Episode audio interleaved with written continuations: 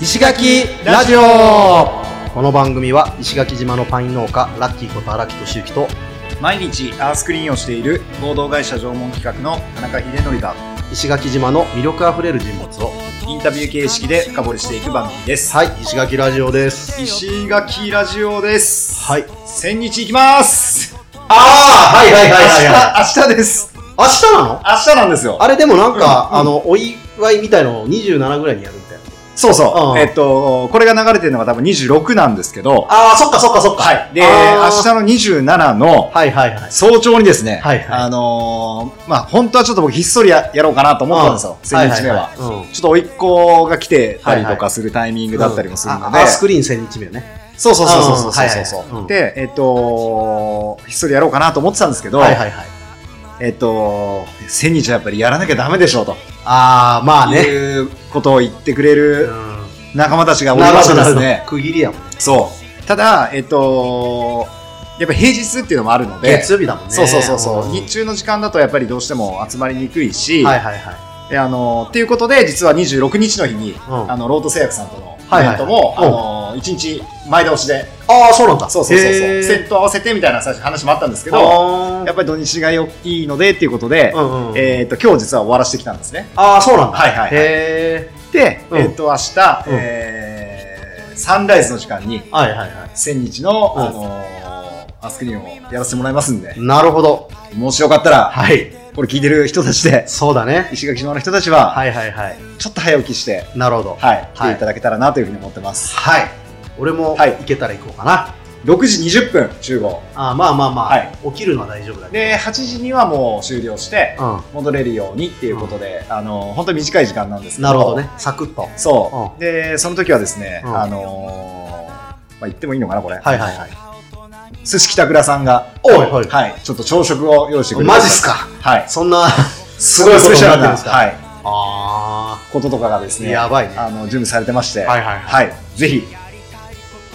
来てくださいはい俺もはい、あれだね問題はうん前の日に飲みすぎないようにってところうんだうんうんうねん朝早いから警察に捕まるとやばいと いうあそれもそうですねそうそうそうはい、もう前日からが千日のお祝いということでああそう控えておいていただければあとあそっか6時思いますあーと場所は場所はね、えっと、ペットボトルを1万本拾ったりとか、あの鉱山のとこね、そうです、そうです。ん星の星の海岸ですね。うんうんはい、あちらで予定してますのなるで。ほどいやー千日か、まあこれ撮ってるのが2週間前なんで、そうだねその間に何かしら起こって、うんもしかしたらこのあのあ話が、あのなくなって幻しまうかもって幻になるかもいうのもあるんですけど、はいはいはいちょっともう、ここまで来たらね、んそこまでやってやろうという。そうね、はいなんかまあでも俺から見てても、うんうんまあ、一回どっかで区切りつけて、うんその連続記録よりは、うんうんなんか違うところにヒデの力を注いだ方がいいのかなという、で、前そういう話したじゃないですか。うんうんうんで、僕もそれがいいかなと思ってたんですけど、うんこれやっぱり続けることに意味があるぞってそういう、なったん あだまたのーことをすごい言われて、マジで周りからそうそうそうあそーう。で、確かになと思ってうん、あの、せっかくここまで続けてきててうん、で、えっと、こんなに続けてる人がいるぞみたいなはいはいは、いそういうことになってるのに、うんそれがなんか終わっちゃうと、僕たちどうやって紹介すればいいんですかみたいな。ああそうなんだそういや十分紹介できると思うけど確かにと思って、だから今ちょっと、あの、継続する方向にはなってます。はい。うん、逆にヒデがやらんでもいいよねあの仲間と一緒に、いや、それ毎も、日それも違うかあな。違う あのやっぱり僕は僕でやり続けるっていうあそうなんだのはの、うんやっぱりやっぱりなんか大事なのかなっていうそっかまあここ心とうん体と相談してな、そうですでもねやっぱりそうそ本うそう当の意味でうんそれがなんか自分の寿命を縮めるようなことになってしまう、うんあまり意味がないので、うんうんうんうんそうですねだから楽しめるうちはそれでいいと思う、これは、はいうんまあ、まあででももことでそうそうそう、むうん、非常に難しいことをチャレンジしているので、まあ、確かにやめてしまう残念さもね非常にあるのでね、うんうんまあ、その辺はあの、はいどうなるかはもうやってみてだなでもなはいなんでどんどん継続していきますんであそうだ皆結さん局継続するんだな、そうはいはい明日来てくださいはい、はいっていうことで、はいすいませんなんかこんなこんな話でいえいえいえ、あれしちゃいましたけどうん、みんなで行きましょうじゃあはいはい、ということではい今日もゲストは来てますよはい、来ていただいております。はいじゃあえーゲスト紹介お願いします本日のゲストさんは、えー、竹内まゆみさんです。はい、竹内さんありがとうございます。お願いします。すいません、ちょっとオープニン グで宣伝宣伝みたいになっちゃって。一応、久しぶりに知ってる人。おーそうですね。うん荒木さんは名刺名刺がある。ううんはいはい。どこでどんなとこでえっとね、ああったんですかのーまあ、これからお話をい、うんね、お聞きすると思うんですけど、なんかこう、映画館を、うんあのされていたりとか、そういう時かおうおうおうら、あのーそ存じ上げてまして、はいはいはい。うん、なので、まうんあ、ちょこっと喋ったこともあるし、なるほどなるほうん、ただ、その、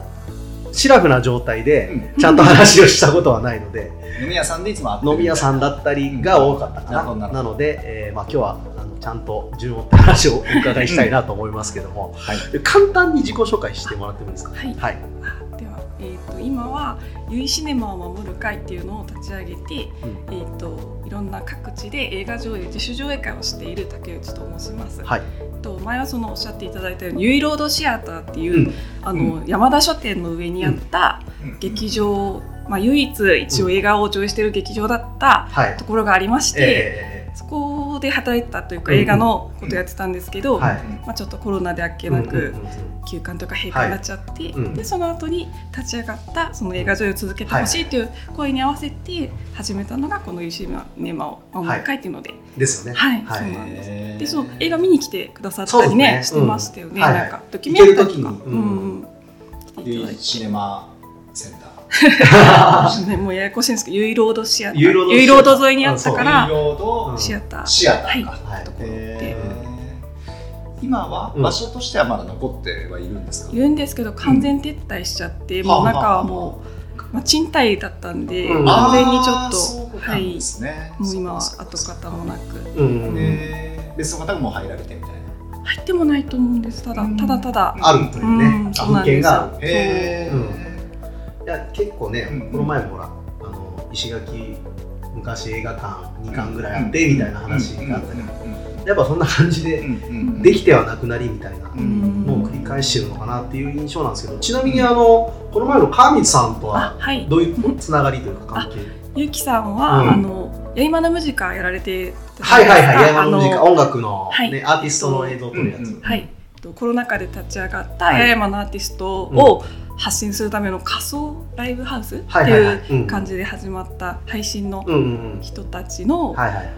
お仕事でうん一回白穂で音楽祭っていうのを去年の冬に初めてやったことがあっへーてその時はいはいにご一緒させてないるほどただいたのかなうんうんはいそれ以来そしたら映画オタクだったとい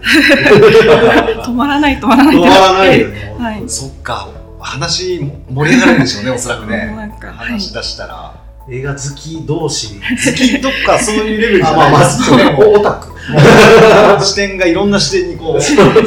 そうなん入れるっていう最近だったのスラムダンクがいかに面白かったかって話でいやもうねすごいずっとそれネタバレすやめてってことだったんですよ、これはねだからそれやっぱりその映画の関わる人からしてもやっぱりすごいその作品になってるんですね。いやもちろん賛はい否両論とは思うんですけど、あはいはいはい。非常にうんアニメというよりなんかうん素晴らしい映画として完成してて、ーなんかそのううんん引き算がうまいというかすごい、うんあの語りそうなところを語らずはいはいしかもあえて、うんあの亮太が、 う皆さん知ってる程度言ってるけど、あの亮太が、はいはいはい沖縄出身のね、うんあの子が主役だったっていうところが、あ多分、うんあ井上先生はうん言いたいなかったやろうなとあー思って、うん感動もありう、んうんでさらに「スラムダンクを連載してた時はまだ高校あ違う違う二十歳ぐらいあー20代だったけうどんうんうんうんうんその経て大人になって、うんうん親目線からも書けるようになったっていうのが多分あったはずで、ああなるほどだからあ井上先生がそうだから生徒の親のあーそういうことか。はい、目線とかもあって、へーだからもうはいはいはいいろんな世代が楽しめるんちゃうかっていう、なるほど、い、ギやリ大丈夫かな。 いやなんかでもそんなこと誰か言ってたなへー意外と子供たちが見てるみたいなうん話そう聞いてていろんな世代がだから親も見たらうんグッとくるし、うん子供が見てもグッとくるっていう、へーというところでなんいやか名作だな本当にそう見てないっってて、ねあれですよね本当石垣でやってないのにこんな喋っち ゃって て、はいもね、うね上映できるところができればねあ本当です本当です、そんな話を今日聞いていただいたらと思うのでよろしくお願いしますはいそうですね。はい。はい。で早速なんかこれね今チラシが来ましたけどそうですね、ちょうはいどこれの配信日にもう、うんうんあの行われてるイベントなんですが、はいえー、とユイシネマ上,、ね、上映会、えー7回目ということで、えっと、3月の26日日曜日と今日と明日ですねそう27の月曜日はいはいえーに、うんあのースケアクロジャズバースケアクロさんで、はいあのーイベント、うんえっとねうん戦場のメリークリスマス」とうん「素晴らしき映画音楽たち」という映画をお上映されるので、はいえー一般が1500円高校生以下1000うん円なので、はいえー興味のある方もうちょっと日曜日は無理だと思うんですけど月曜日は、うんえー、と17時30分から、うんえー素晴らしき映画音楽たち」で19時30分から「戦場のメリークリスマス」という形で、うんあの放映されるので、はいえー興味ある方はぜひ、んあの見に行ってください俺行けるかなこれ行行きたいないや映画音お願いしま楽すちょっと行きたいなはこれはえっと料金は2本見ても1500円ですかい入れ替え入れ替え制制か恐れ入ります見るのがは1500い円ってことですねはいはいなるほどなるほ OK ですどはいということなんで、まあ、まず最初にちょっとぶっはい込ませてもらいましこた。れはえっと4月もあるっておっしゃってましはい、そうですそうなねん。です、うんはい4月、もう行っちゃいますか、今。いいですか、ねうんどうぞああたうんでは、うん4月は、うんはいはいちょっと今回あの「センメリ」とかねドラマなんですけど、はいはいうんうんドキュメンタリーをちえょおっと3本ええーはいはいはい4月の22日土曜日とはい23日日曜日、うん石垣市民館館の展示ホールで、おあまた一緒、展示ホールうんはい、一えー般1500円高校生以下1000円で、はいはいえっ、とですねうん「教育と愛国」って去年大ヒットした、ええーっとちょっとまあ教科書問題教育問題などを取り上げた日本のドキュメンタリーそうですそうです毎日うん放送かな、えはいはいはい。なんかありましたよギね、ャラ文クシー言賞取っのたやつ取り扱いとかに関してね。そうなんですとうん。夢見る小学校っていう、はい。なんですかちょっと私立の学校法人紀の国こどもの村学園に密着したドキュメンタリーっていうのへでー結構あの実は石垣の方からもリクエストが多かった作おあーそうな品んででへーはい、やりたいやりたいと思っててやっとできることになったのと、へえはいへえあともう一本が「チョコレートな人々」っていう、ーうんこれはもうまた実はリクエストが多かったんですけど、うんえっとですね、これ、うん人生フルーツってちょっと結構有名な、あーあり素ま晴らしたしい、ねはい、うんドキュメンタリー映画があるんですけど、はいはいはい。うんなどのあ輩出した東海テレビによる劇場劇場公開ドキュメンタリーのうん第14弾、へえ。これはあのクオンチョコレートっていう、うんいろんななんて今でこそ、うんなんて言うんだろう、ね、多様性とかで、はいはい。なんかこれどっかで聞いたことあるそう話題になってるけど、ん本当にいろんなうん障害障害ある方とか、うんシングルペアレントとか、うん不登校経験者とか、はいはいはい。もういろんな人たちが働きやすく、しかも稼げる職場づくりを、うんということで、うん立ち上がったうん夏目博次さんって方が今社長さん、はい代表なんですけど、の方がもう19年間奮闘してきたチョコレートブランドのうん波乱万丈な物語、いや、これ見たいな。面白い絶対面白いめちゃめちゃ見たい実は見てないこれはいナレーションは宮本信人信子さんというこああ、と宮本信子さん。はいははいはいはい。いでで3本立てでやろうと思っております。やーいいですね。はうい、んあーチョコレート見たいな,、はいなんか最近そう自分の中で障害が割と熱いというか、うんそのテーマになっているコンテンツをよく見たり聞いたりすることが多くて、なんかやっぱそういうところにも、おーもうちょっと光が当たるようになってきたのかなというう、ん割とそのなんだアート的なことをされている、うんうんヘラあルそドうデでィさすんとね。はかい。もあったりとか、そのまあ、僕は古典ラジオでそういうのをあの知ったんですけども、なんか割と関心も高まってるし、うんすごいもうちょっとねみんながこう障害という障害って何なんみたいなところをううんそれぞれが考えるようになるといいなみたいなことはずっと最近思ってるんですよね、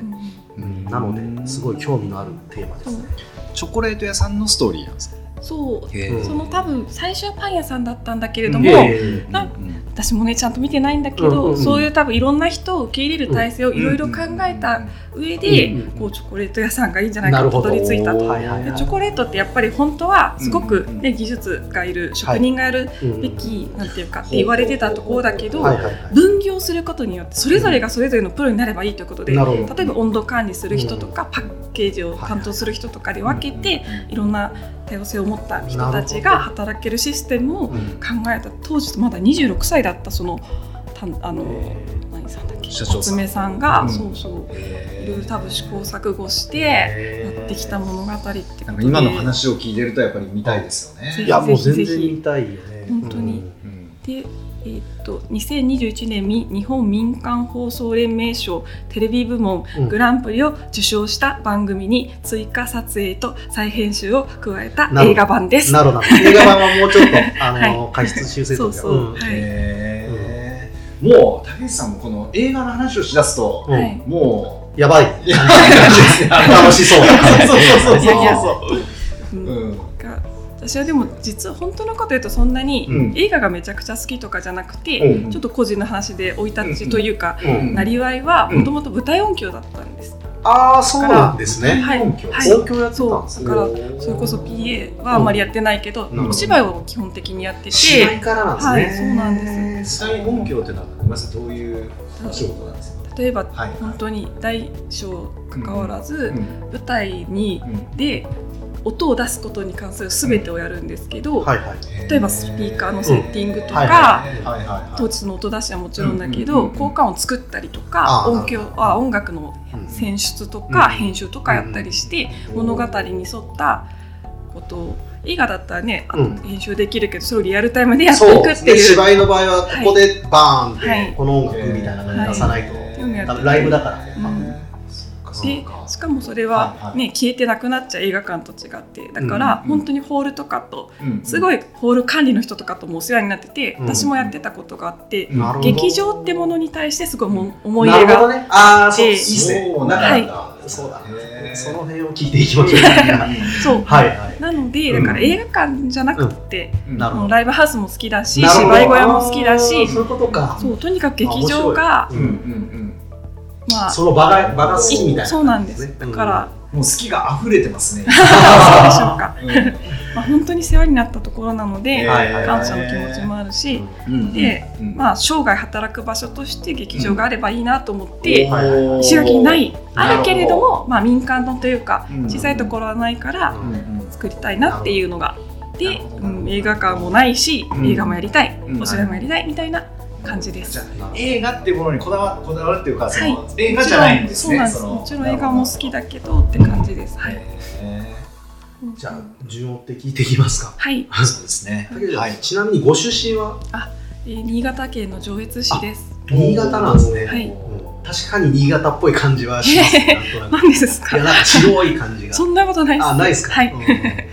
上上越はい、上越市。雪と酒と米ですね。はああそうなんだい。雪と酒と米、日本海側ですよね。はい。そうですね結構なんですか、人口は割とある町なんですかねなんて16万人ぐらいだったかな。まあ石垣より多かった。まあちょっとこれは不確定な。多いはうんうんい。うんうんうん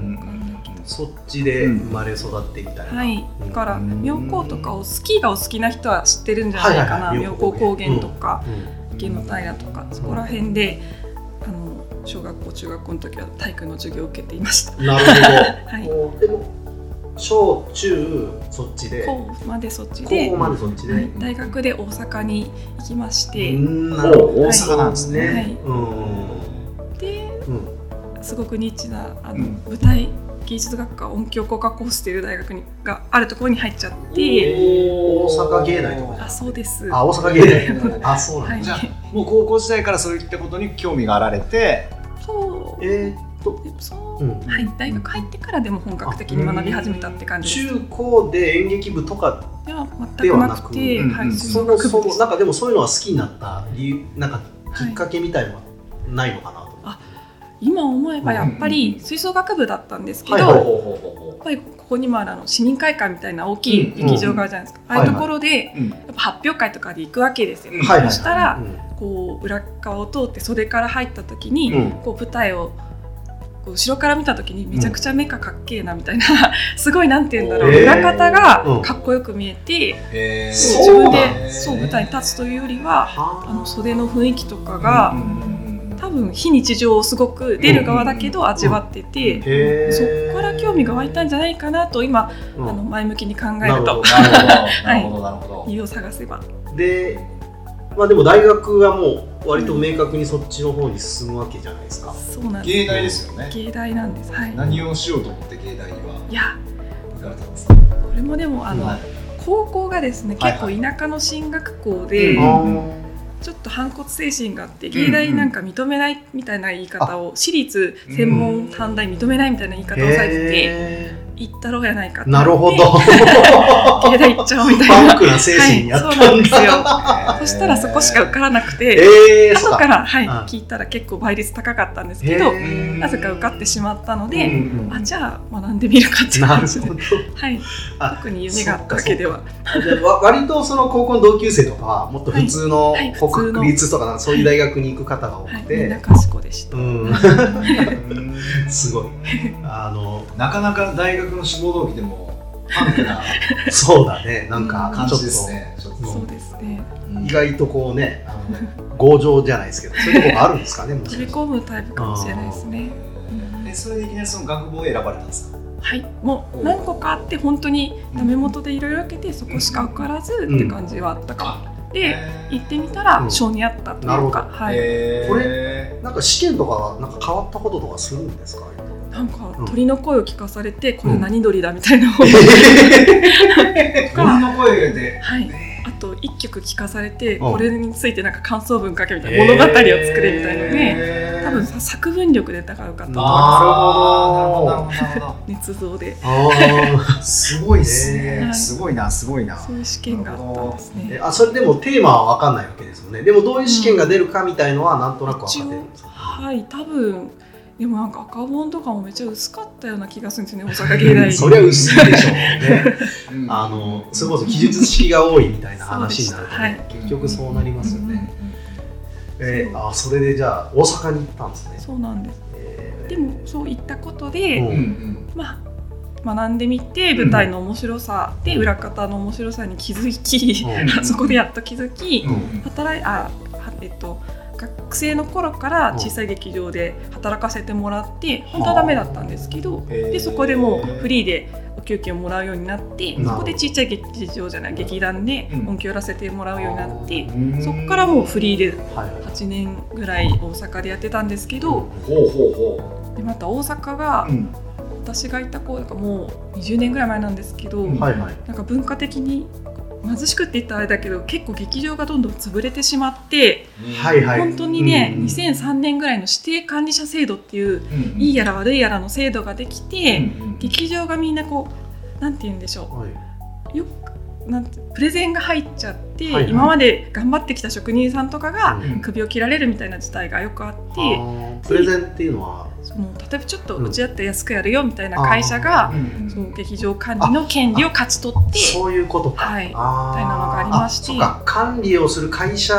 そうそうにすごい規制が入ったみたいな感じなんですね。えそれ指定管理社はい業者みたいなそういうことなん指です定か管理でうんこうじゃああなたたちにお願いしますってそのうんところに言われたら、そこがもう会社がうん一般企業がうんうんうんうん何でもそのノウハウを決めていそれくは、えっと、市町の、えー施設っていうでもあるし、うんはいあー、石垣でもあるじゃん。あのそうそう大浜新線とかはあそうですそうです南山まさにさんがそうそう管理してたりとか今違うの今違うのはい昔はそうだったよまさにねはいうんうんそうなんですよ。だからそういうことがあって、うんうんでさらに本当に劇場が相次いで私が働いてたところが、うんうんあの潰れちゃったりとなかるほどはい本当に素晴らしい扇町ミュージアムスクエアっていうううん映画館、劇場をうんちょっとした雑貨屋さんみたいなのが総合的なところがあったんですけど、まあ、そこはちょっと期間限定で大阪ガスがやってるところなんですけど、うんうんうんそこもちょうど撤退しちゃったりしうて、んうんなんか急遽変な音がしまてます変な音がするねす。なんですかねこれはわからんけど外からね、うん、そ変うな扇町か、はいうんはいはいでも関西どうでしたその住んでみて、いやー勢いは確かにでもちょっとお沖縄と似てるというか、うん人柄が明るいというか。はいはいはい、うんなんか昨日まさしくその話をしててへーたまたまそう僕がよく行く飲み屋で飲んでたらその、はいはいクーニーのお客さんあのボルダリングやる友達がいるんですけど、うんうんそのお客さんが関西の人で、うんうんで話してたら、うんなんかその話になって、うんで関西も好きだし、うん沖縄も好きで、うんだけど俺出身は関東なんですよねうんうんうんで、うんあのもしうん石垣に住まないんだったら、うん関東か関西どっちに住むって言われたら俺、うん関西に住みますって言って6年住んでたんですよ昔、うんでその時にやっぱね石垣と共通点感じてて、うん感じたエピソードがあって、うんあのスーパーではいこうならレジに並ぶじゃないですか、うんでその時に、うんあのおいまだ覚えてますねあのうん甲子園のライブだったんですけど、うんそこであのおばちゃんに「うん兄ちゃんそれうまそうやな」っておばちゃんが知らない俺に声をかけてくるんだよね、でこれ全く同じこと石垣であってうん経験したことが、うんでねなんかねあやっぱなんか気質が似てんのかなっていうのその点じゃないですか超点ですよいやで もおばちゃんに話しかそけられるそれに対してうん俺いい気分だったんだよねだかあらーで関東でその他こと一回もないんだよあな、うん、話しかけられたことないし、ー、まあ、関東でも多分あるはありますけどねあるうありんますねまあ、関係性によるんじゃない、うんでも俺はなかった、俺が行ったところは、うんでなんかすごい、んなんか人間的な共通点を感じたい、はいはいはいはいはいでその人がどう思うか分かんない、はいはいこれは俺の問題なのはいはい俺はそう思ったなるほど同じようなことを感じてるんだなっていうのを思ったっていう話でしたすいませんいやでも、はい結構長いこと住んでたんですねそしたらそうですね卒業して4年ぐらいフリーでやったから、 うんまあ合計8年ぐらい、けどそうそういうことでうん仕事がどんどんなくなっちゃって、うんうんうんはいはいはいもうしょうがないから東京に行こうってことで、まあフリーのまま東京に行って、フリーっていうのは、はいどういうこうなんかその個人事業個人事主業は主いとして、い、ろんな劇場のうんはい音響に、をこう携わるとか、まあ、PA をフリーでやっているみたいなあそうですそうですねイメージ的にはねそれがお芝居でも成立今も多分しててああそうなんですでねいろんな劇団もお抱えがいるわけじゃなくて、はいはいはい今回この人今回このまあ大体一緒なんですけど、ええちっちゃい劇団でもうんちゃんとお金を出して雇ってくださって、うんうんで劇場は劇場で人が足りない時となかるほに呼んでくれたりど仕込みとかばらしとかもね本当にアナログで全部やるから、はいはい人手がいるからうんその時にあの呼ばれたりとかして、なるほどもう本当に、ね、何にも知らなくても社会を知らなくてもその先輩方に育ててもらったという印象もう本当にダメな人もいっぱいい たしあそういうよそではえダメな人ってのはこのお酒に負けちゃうみたいな人そうですねあんまりこうコミュニケーションが下手な人とかあそうもなの